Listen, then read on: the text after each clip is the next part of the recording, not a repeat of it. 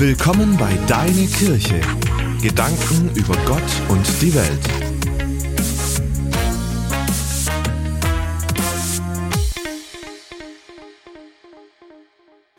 Eine Frau erzählte, wie sie aus dem wunderschönen Schwarzwald in eine Stadt am Rhein ziehen um musste. Aus der Ruhe und Idylle in den Lärm und den Dreck, so wie sie beschrieb. Ihr kam so vor, wie vom Himmel zurück auf die Erde zu ziehen. Sie hat ein halbes Jahr eine Wohnung gesucht, nichts Passendes gefunden, dann schließlich was genommen, aber sie war völlig unzufrieden, unglücklich. Morgens, wenn sie aufwachte, Autobahnlärm. Der Vermieter ein Brummbär. Und so weiter. Sie war total unglücklich, mit Gott am Hadern, bis Gott sie langsam lernen ließ, mit, des, mit dieser Situation umzugehen. Auch wenn sie immer noch damit kämpfte, konnte sie doch sagen, wenn ich morgens aufstehe, sage ich, danke Herr, dies ist der beste Tag meines Lebens. Und es hat nichts mit positivem Denken zu tun, sondern mit dem biblischen Prinzip von Saat und Ernte. Und darum soll es uns heute Morgen gehen. Wenn wir Gutes säen, werden wir auch Gutes ernten. Und umgekehrt. Wenn diese Frau also morgens Dankbarkeit gegen Gott und Zufriedenheit gesät hat, dann wird sie Zufriedenheit und Freude, Lebensmut für ihren Tag ernten.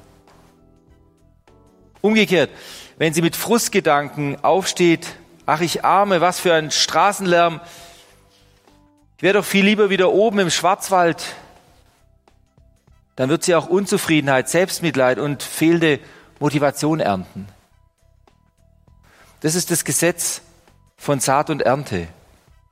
In Galater 6, Vers 7 heißt es, irrt euch nicht, Gott lässt sich nicht spotten.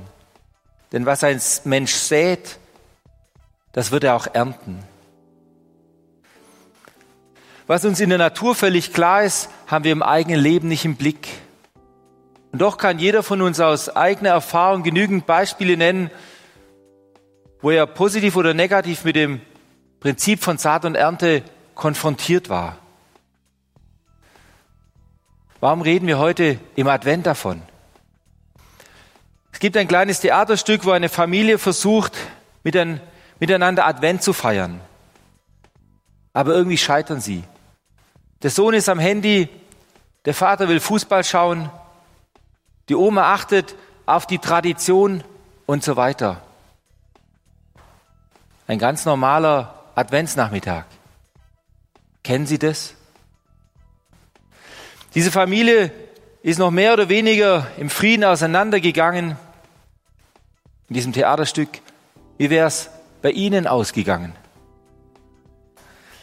Die Advents- und Weihnachtszeit ist eine Zeit, wo wir uns Frieden und Ruhe wünschen, aber oft Unfrieden und Streit ernten oder selber säen. Wir ernten in diesen Wochen das, was wir seit Jahren in unsere Familien oder Ehen einsäen. Saat und Ernte. Oder wir säen in diesen Wochen, was entweder noch in dieser Zeit oder dann im Verlauf des Jahres aufgeht. Wir kommen als Familie und Freunde zusammen wie selten im Jahr. Und es ist eine Chance, gute Saat zu säen, Versöhnung zum Beispiel zu säen und leider auch eine Zeit der Ernte. Wir werden nachher noch über Heilung verwundeter Herzen sprechen. Zunächst will ich ein wenig über den Boden sprechen, in den wir die, das Saatgut einsäen. Den Garten, in dem die Saat aufgeht. Aus dem Vorangegangen wird schon klar, der Garten ist meine Familie. Der Garten ist mein direktes Umfeld, und damit auch mein Betrieb, meine Arbeitskollegen, mein Chef, die Schule.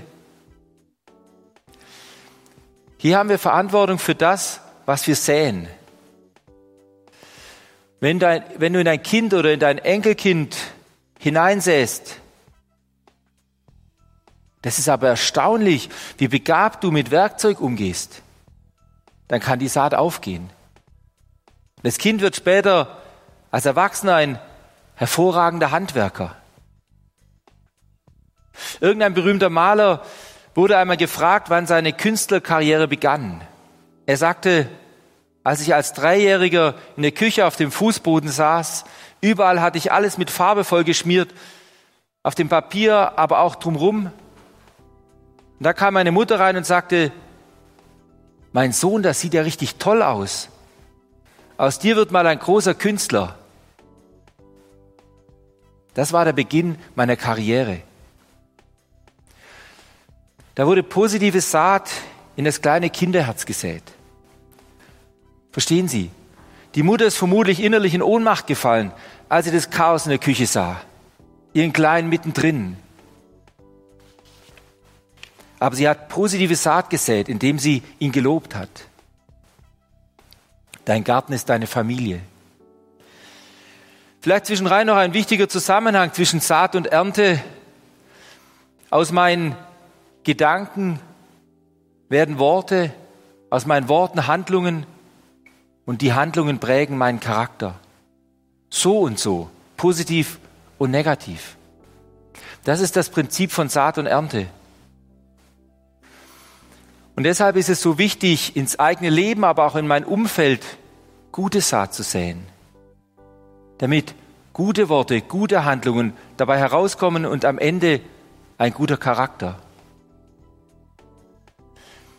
Mein Garten, in den ich sähe, ist aber auch mein Beruf meine Arbeitskollegen, mein Chef. Wenn ich hier Rebellion oder Unversöhnlichkeit sähe, dann werde ich Gefangenschaft ernten. Ich bin ein Sklave meines Ärgers. Ich gehe ungern und unmotiviert zur Arbeit. Das kann man übrigens auch auf die Schule übertragen. Wenn du Ärger oder Rebellion gegen deine Lehrer säst, dann wirst du ungern zur Schule oder ungern in dieses Unterrichtsfach gehen. Du magst den Lehrer nicht und er dich auch nicht. Weil die unversöhnliche Saat aufgeht. Irr dich nicht. Was der Mensch sät, das wird er ernten. Aber ich möchte es mal umgekehrt formulieren. Wenn du Vergebung säst, dann wirst du Freiheit und Segen ernten. Vielleicht sogar Freundschaft. Dein Lehrer oder dein Chef behandelt dich ungerecht dann vergib ihm, dann sähe Versöhnung und dann erntest du Freiheit.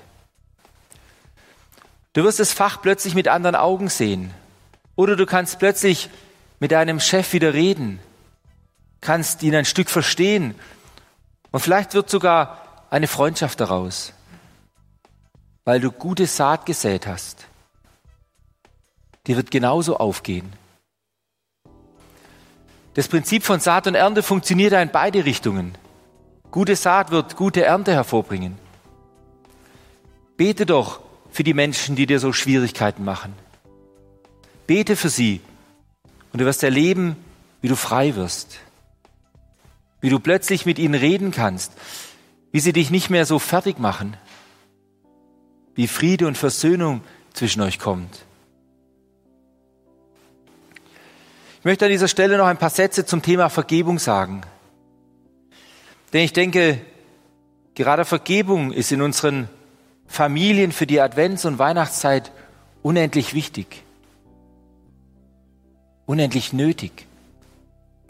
In dich ist negative Saat gesät worden. Du bist verletzt. Deine Eltern oder deine Kinder tun dir weh, wo sie nur können. Sie kommen nicht zu Besuch, gerade in dieser so wichtigen und einsamen Zeit.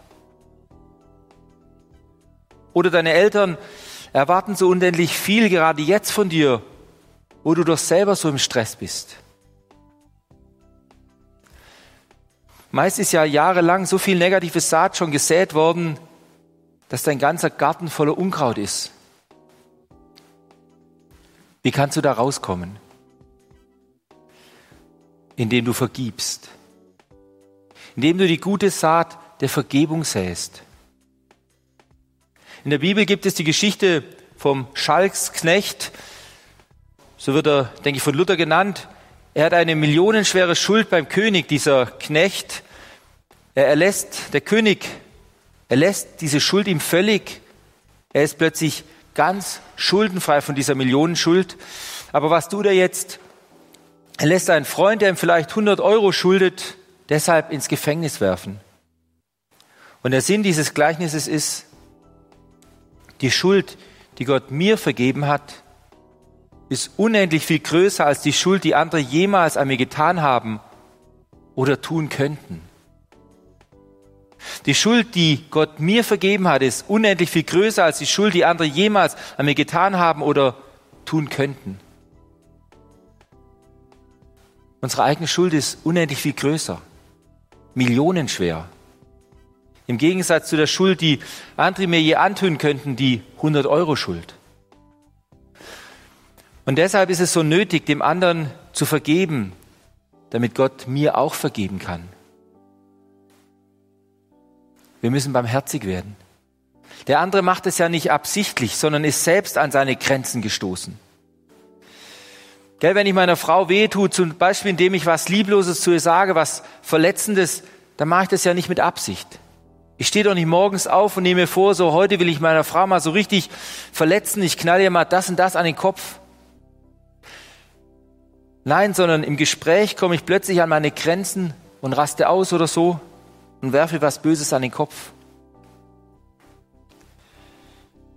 Lasst uns mit dem anderen barmherzig sein. Er macht es ja nicht absichtlich, sondern er ist selbst an seine Grenzen gestoßen und hat deswegen so reagiert. Der andere darf so sein, wie er ist. Gott wird mit ihm fertig werden, so wie er mit mir fertig wird. Anderen vergeben bedeutet, gute Saat zu säen.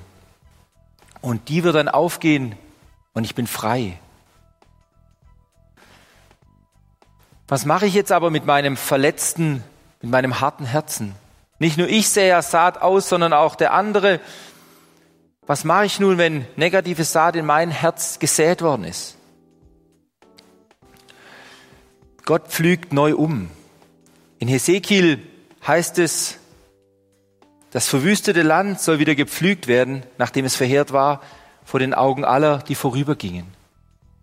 Ganz oft in der Bibel sagt Gott, dass er neu mit uns anfängt. Er schafft Neues. Auch in deinem Leben. Auch in deinem Herzen.